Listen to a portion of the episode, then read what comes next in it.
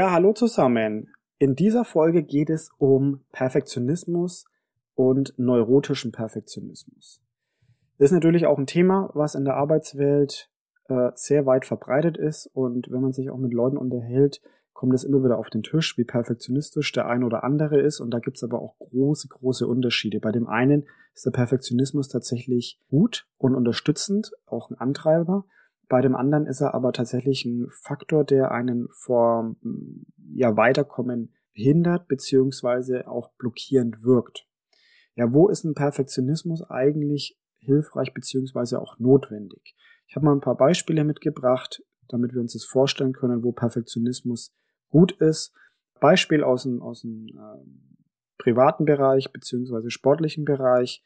Wenn ihr einen Tandemsprung machen wollt, dann seid ihr natürlich gut aufgehoben, wenn der Mitspringer beziehungsweise der, der den Fallschirm auslöst, perfektionistisch handelt und auch weiß, was er tut und vorher wirklich akribisch kontrolliert hat, dass wirklich alles passt. Ansonsten spielt er mit eurem Leben. Also ihr möchtet, dass diese Person perfektionistisch handelt. Dann haben wir natürlich auch den Bungee-Sprung, der, der da mit reinzählt, aber alles, wo ähm, sehr hohe Leistungen erwartet werden, beziehungsweise wo Lebensgefahr besteht, da hoffen wir, dass die Personen perfektionistisch handeln. Natürlich auch der Sternekoch, der auf der nächsten Schwelle steht, wird natürlich perfektionistisch handeln müssen, um dieses Ziel der neuen Auszeichnung wirklich zu erreichen. Er wird penibelst darauf achten, dass jedes Blatt, ähm, jeder Tropfen richtig äh, liegt auf jedem Teller, denn sonst kann man solche Leistungen einfach auch nicht abrufen. Und auch die Neurochirurgin zum Beispiel sollte perfektionistisch sein, denn wer mit so filigranen und ja, sensiblen Organen arbeitet wie das Gehirn, ähm, der spielt natürlich mit Menschenleben, wenn, wenn er nicht perfektionistisch ist, beziehungsweise nicht weiß, was er tut. Ein Beispiel aus dem wirtschaftlichen Bereich. Natürlich wünschen wir uns es, dass auch ein Buchhalter und Steuerberater perfektionistisch ist, denn äh, wenn Zahlen nicht passen, wenn da mal ein Komma falsch gesetzt ist, dann ist es ziemlich blöd, zum einen schwer auszubaden und zum anderen einfach auch unsagbar teuer. Ja, das heißt, Perfektionismus kann uns auf der einen Seite wirklich helfen, beziehungsweise ist notwendig für bestimmte Berufe. Äh, auf der anderen Seite ist es natürlich auch so, dass Perfektionismus uns häufig hemmt. Der Forscher Don E. Hammercheck hat 1978 sich das erste Mal so richtig eingehend mit, mit dem Perfektionismus auseinandergesetzt und eben unterschieden oder begonnen zu unterscheiden in normalen Perfektionismus und dem neurotischen Perfektionismus. Ja, was ist jetzt der neurotische Perfektionismus? Leute, die ähm, das haben, also neurotisch perfektionistisch angelegt sind, die erfreuen sich nicht über, also die freuen sich wirklich nicht über das erreichte Ziel. Die können sich darüber nicht freuen. Für die ist das Glas faktisch immer halb leer. Die können nichts Gutes daran finden, wenn sie eine Leistung erreicht haben, können ähm, keine Anerkennung und keine Liebe annehmen, weil sie der Meinung sind, sowas verdienen nur Top-Leistungen. Also nur Leute, die Top-Leistungen abliefern, haben es verdient, Anerkennung und Liebe zu bekommen. Natürlich machen sie sich damit wieder künstlich Druck im Kopf, was dann die Kreativität und die Leistungsfähigkeit von den Leuten blockiert, ähm, so dass sie nicht Top-Leistungen abliefern können und dann natürlich das Glas immer halb leer ist, denn andere immer irgendwie besser sind und man hat Angst. So, das ist der neurotische Perfektionismus, der wirklich nicht gesund ist und auch nicht förderlich für unsere Karriere. Wohingegen der normale Perfektionismus anders aussieht. Beim normalen Perfektionismus haben wir gelernt, dass Fehler auch Antreiber sein können. Ja, also wir haben gelernt, dass wir äh, Fehler akzeptieren können. Also natürlich wollen wir Fehler nicht machen. Das ist so das, das eine. Der normale Perfektionismus hindert uns davor, bestimmte Fehler zu machen, indem wir einfach Dinge nochmal kontrollieren beziehungsweise üben, um Dinge nicht ähm, falsch zu machen. Zum anderen haben wir aber auch gelernt, wenn ein Fehler passiert, dann äh, verlieren wir nicht gleich den Mut, sondern äh, erkennen einfach auch die, die Lehre daraus und machen es das nächste Mal besser. Ja? Der neurotische Perfektionist, der würde vielleicht bestimmte Dinge äh, gar nicht mehr angehen, beziehungsweise so lang darüber nachdenken und, und daran arbeiten, dass er gar nicht mehr dazu kommt, das Thema nochmal neu aufzurollen, das Projekt nochmal neu aufzurollen ähm, und blockiert sich eben vollkommenst.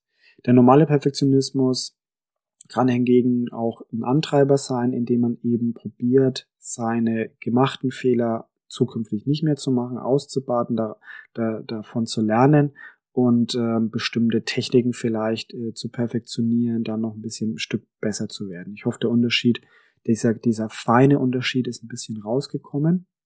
Und ja, dazu noch kurz, der, der Drang zum stetig Besseren, dieser, dieser perfektionistische Drang, sich stetig weiterzuentwickeln, auch aus Fehlern zu lernen, ist ja evolutionär wirklich auch der, einer der wichtigsten Faktoren gewesen, der uns geholfen hat, aus diesem Höhlenmenschen-Dasein herauszukommen und zu dem zu werden, was wir heute sind, diese permanente, stetige Weiterentwicklung ähm, wirklich auch umzusetzen. Heißt, der normale Perfektionismus ist ein wirklicher Antreiber. Ja, normale Perfektionisten wissen, dass Fehler im Leben dazugehören und sie verknüpfen ihren Selbstwert nicht mit dem, mit dem perfekten Ergebnis, sondern sie freuen sich einfach auch über diese Etappenziele, die sie machen. Ja, also auf dem Weg passieren immer wieder kleine Erfolge und darüber freuen die sich ähm, und am Ende natürlich auch über den großen ganzen Erfolg, aber sie lassen sich eben nicht von diesen kleinen äh, Rückstößen herunterziehen und, und demotivieren. Das ist der große Unterschied zwischen neurotischen und normalen Perfektionismus. Zum Teil ist der Drang zum Perfektionismus genetisch bedingt. Das hat man in der Wissenschaft ähm, untersucht, beziehungsweise ist da immer wieder am Untersuchen. Zum größten Teil aber hat Perfektionismus oder der Drang zum Perfektionismus mit unserer Erfahrung und mit den Einflüssen aus unserer Kindheit zu tun. Das heißt, wie haben sich unsere Eltern und Freunde verhalten, also unsere Vorbilder in, in, in dieser Phase des Lebens ähm, und wie hat uns das Ganze geprägt. Das ist ganz, ganz wichtig. Weil es ist natürlich so, dass wir nicht zu 100 Prozent ähm, dem ausgeliefert sind, was wir da als Kinder für Einflüsse hatten. Also als erwachsener Mensch haben wir immer die Möglichkeit, durch Selbstreflexion natürlich zu erkennen, wann uns der Perfektionismus im Weg steht und können ein anderes Denken umsetzen beziehungsweise uns für ein anderes Denken entscheiden. Das heißt, wer sich immer wieder darauf beruft, ja, ich bin so perfektionistisch äh, und, und es, es blockiert mich, weil in meiner Kindheit, ich habe das von meinen Eltern oder sonst wen, der schießt sich selber ein bisschen so in, in, in diese Richtung und ähm, ja, braucht wahrscheinlich eher Hilfe um aus diesem, aus diesem Denken rauszukommen. Denn ein normal denkender Mensch kann durch Selbstreflexion darauf kommen, dass er, dass, ihn, dass dieser Perfektionismus ihn in dieser Art und Weise jetzt gerade blockiert und er kann gedanklich auch immer einen anderen Weg wählen. Das ist ganz, ganz wichtig, dass wir diesen Unterschied kennen und dass uns der auch bewusst ist. Auch als Führungskraft sollten wir zum einen für uns das feststellen können, beziehungsweise auch an den Mitarbeitern sehen, ja, damit wir die auch wirklich unterstützen können, beziehungsweise auch vor diesem neurotischen Perfektionismus ähm, warnen, beziehungsweise sie da rausholen können. Ja, das bessere Ich ist nämlich unperfekt, hat's äh, in einem Beitrag äh, geheißen, den ich, den ich mir angehört habe, auch zu dem Thema. Äh, super interessant, denn das ist auch ein Thema, was natürlich sehr, sehr viele von uns betrifft. Und da möchte ich ein kurzes Beispiel machen, das auch sehr, sehr bekannt ist. Wir sehen eine Präsentation und da ist ein Rechtschreibfehler drin. So. Für viele von uns, wir sehen den Rechtschreibfehler, wir finden es natürlich auch nicht, äh, nicht cool. Wir schütteln mal ganz, ganz kurz den Kopf oder machen so ein Schmunzeln ein bisschen, wenn uns der, der Kollege, der die Präsentation hält, nicht unbedingt äh, gefällt. Und dann ist auch wieder gut und das ist, wir denken nicht länger drüber nach. So. Als der Präsentierende natürlich kann es sein, dass wir uns da häufig mal den Kopf drüber zerbrechen, äh, nachts nicht einschlafen und unglaublich lange darüber äh, nachgrübeln, wie wir diesen Fehler ausmerzen können und was das jetzt zukünftig ähm, äh, für Folgen für unsere Karriere hat und und und. Das heißt, wir wir wir blockieren uns da da richtig äh, krass. Das heißt, ähm, wir gehen einfach sehr sehr kritisch mit unser mit uns selbst ins ins Gericht und machen uns da extremen Druck. Andere Beispiele sind natürlich auch äh, wir fühlen uns zu dick oder wir wollen nicht alt werden beziehungsweise wir haben irgendwelche charakterlichen Schwächen und da gehen wir häufig sehr, sehr überspitzt an uns heran, wenn wir zu perfektionistisch ähm, angelegt sind. Die Lösung für all diese Probleme die, die mit uns zu tun haben, wo wir uns selbst Vorwürfe machen, hat nichts mit den anderen Leuten zu tun, sondern mit uns zu tun. Da geht es um das ganze Thema der Selbstliebe. Das kann man üben, das sollte man auch üben. Das hört sich immer ein bisschen esoterisch an, aber hat tatsächlich sehr, sehr, sehr, sehr viel Wert ähm, und sollte für Führungskräfte ein Thema sein, mit dem man sich auf jeden Fall mal auseinandersetzt. Das Wichtigste ist einfach, sich selbst mit allen Eigenheiten ähm, an einem gewissen Punkt zu akzeptieren sich selbst zu mögen, um dann wirklich auch Stück für Stück in die Selbstliebe zu kommen. Das heißt nicht, dass man dann äh, sehr, sehr arrogant werden muss äh, und einfach nur rumrennt wie ein Gockel, sondern dass man tatsächlich äh, mit sich selbst zufrieden ist, um dann nicht diese blockierenden Gedanken zu haben. Ja, wenn wir nämlich perfektionistische Ansprüche an uns selbst stellen, dann leiden darunter nämlich auch die anderen. Also häufig spiegeln wir ja unsere Vorstellungen von uns selbst auf die Kollegen und Kolleginnen. Heißt, wenn wir mit Rechtschreibfehlern nicht klarkommen oder mit, mit kleinen äh, Hasplern in der Rhetorik zum Beispiel, dann kann es durchaus mal sein, dass ein Chef sehr, sehr grob ist, beziehungsweise seine Mitarbeiter nicht richtig führt, nicht richtig unterstützt und extrem unter Druck setzt, weil sie eben bestimmte Fehler gemacht haben. Und die möchte man auf jeden Fall nicht sehen, äh, die möchte man an sich nicht haben, die findet man unschön. Und das Ganze erzeugt extremen Druck beziehungsweise Unwohlsein ähm, und funktioniert natürlich nicht. Auf der anderen Seite ist es auch so, wenn wir uns zu großen Druck machen ähm, und perfektionistisch einem Bild hinterherhecheln, so, so einem, ähm, ja, einem perfekten Beispiel von einer Führungskraft, dann ist es nicht echt. Dann sind wir nicht authentisch. Und unsere Mitarbeiter, unsere Mitmenschen spüren das natürlich ähm, und sehen, dass wir da nur eine Fassade aufbauen und werden uns niemals vollkommen vertrauen beziehungsweise hinter uns stehen, weil sie einfach wissen, hey, da stimmt was nicht, der hat irgendwie Probleme mit sich selbst, das passt nicht, zu einer Person folge ich nicht, ich weiß nicht, welches Gesicht er hat, ähm, das funktioniert einfach nicht. Ich denke, diese Erfahrung hat der ein oder andere selbst schon mal mit einer Führungskraft gemacht und vor allem, wenn wir dann selbst in dieser Position sind, dass wir Führungskraft sind und ähm, uns in diese Richtung bewegen, sollten wir mal wirklich eingehend darüber nachdenken, ähm, was wir tun können, damit wir dieses Verhalten nicht auch selbst an den Tag legen, so wie es eine Führungskraft vielleicht uns gegenüber gemacht hat und äh, uns dann einfach nur verunsichert hat. Ja, denn wer sich selbst seine Fehler verzeihen kann, hat es auch leichter, ähm, mit, mit seinen Schwächen und mit den Schwächen der anderen umzugehen. Und das ist auf jeden Fall hilfreicher, denn so können wir das Team besser unterstützen, tatsächlich die beste Leistung abzurufen. Ja, also wer die Schwächen der anderen auch akzeptiert, der kann ihnen dann auch helfen, sich Stück für Stück zu verbessern und baut nicht überdimensional großen Druck auf. Ähm, es ist ja auch so, dass Veränderungen sich nicht sofort einstellen, sondern dass das immer Stück für Stück passieren muss. Und vor allem, wenn wir an uns arbeiten und mit unseren Mitarbeitern und Kollegen arbeiten, äh, uns verbessern wollen, dann müssen wir Stück für Stück die Erfolge feiern und dürfen nicht die Erwartungshaltung haben, dass alles von heute auf morgen sofort umgesetzt wird. Das ist in sehr, sehr vielen Unternehmen der Fall, bei sehr, sehr vielen kleineren Prozessen auch. Es wird ein neuer keine Ahnung, es wird, es wird ein neues Programm eingeführt oder es wird ein neuer Arbeitsablauf eingeführt, wie wir zum Beispiel im Kalender bestimmte äh, Termine markieren. Äh, wir haben jetzt fünf, sechs Jahre das so gemacht und jetzt sollen wir es anders machen, dass die Kollegen dann äh, in den ersten Wochen da immer wieder in das alte Verhalten zurückfallen, ist klar. Perfektionistisch ist es natürlich, wenn wir hinterhergehen und wollen, dass die Leute ähm, das, das besser machen, aber wir wissen auch, dass wir nicht erwarten können, dass es von heute auf morgen funktioniert, denn manchmal fallen auch wir in alte Routinen zurück.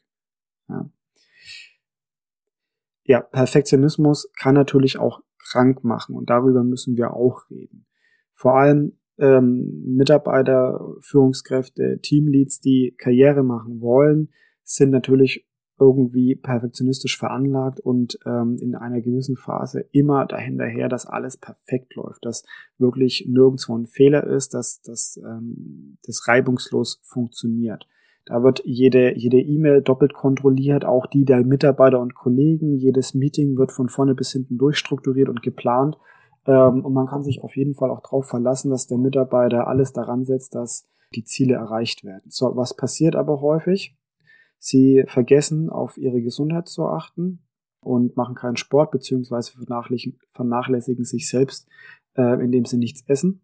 Und äh, genau in diesem Punkt ist der Perfektionismus an der Schwelle, wo er uns tatsächlich auch krank machen kann.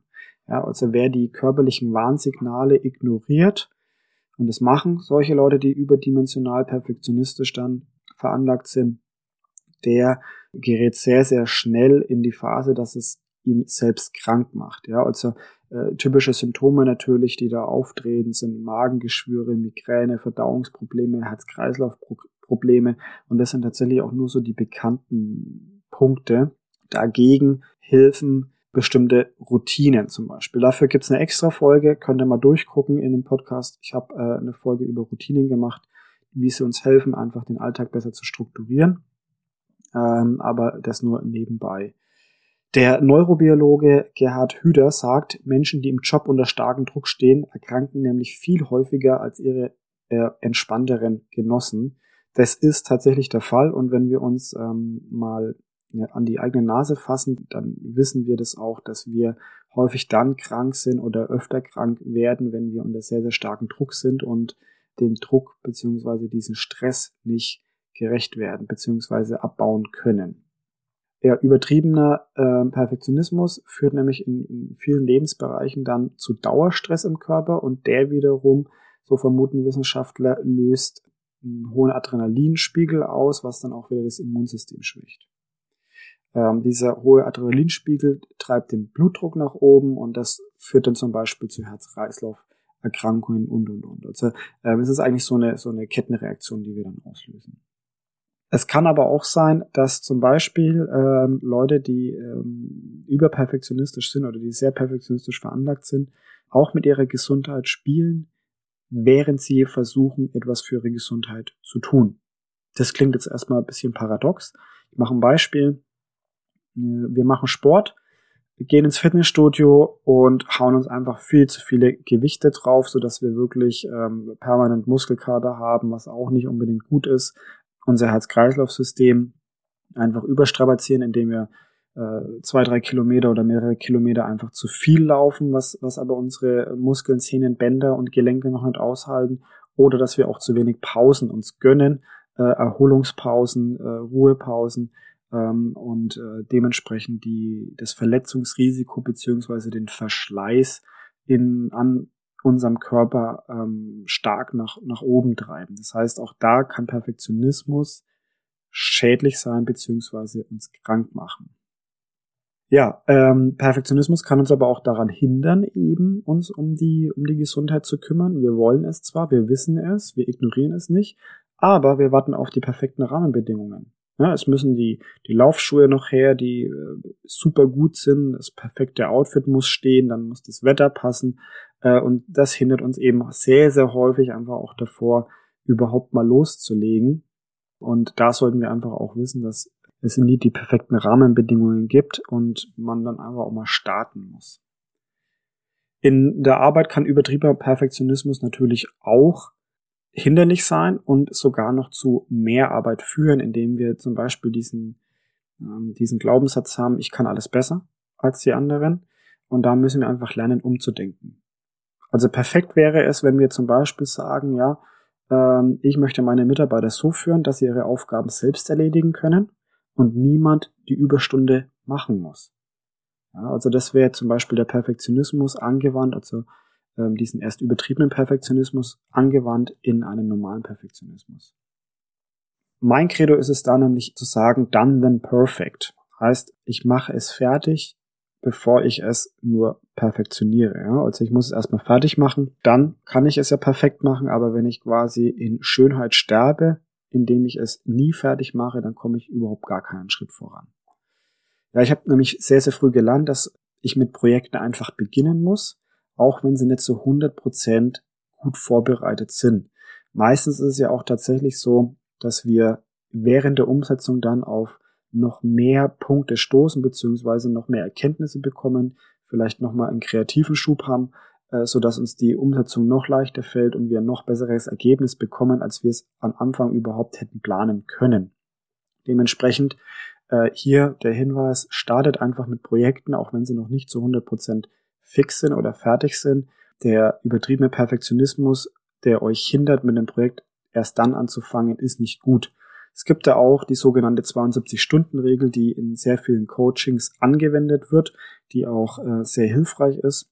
Ähm, die möchte ich auch hier nochmal kurz erklären. Die 72-Stunden-Regel besagt, man soll mit neuen Projekten, mit neuen Vorhaben innerhalb von 72 Stunden beginnen, äh, nachdem man den Beschluss gefasst hat, quasi dieses Projekt anzugehen.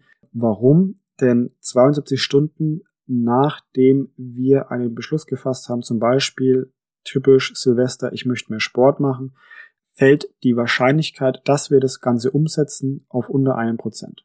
Heißt, ähm, an Silvester sind wir 100% motiviert und 72 Stunden danach haben wir bloß noch ein Prozent Motivation, das ganze Thema tatsächlich in die Umsetzung zu bringen. Ähm, und dementsprechend ist die Wahrscheinlichkeit extrem hoch, dass das Ganze scheitert. Ist krass, oder? Also ähm, da sollten wir uns wirklich mal an unsere eigene Nase fassen und überlegen, wie wir denn so eingestellt sind. Ich glaube, da gibt's bei jedem von uns immer wieder mal Verbesserungspotenzial. Und ähm, hier der Tipp, 72, die 72-Stunden-Regel einfach zu beachten und mal umzusetzen, mal zu testen mit, mit ersten kleineren Projekten, hilft euch auf jeden Fall.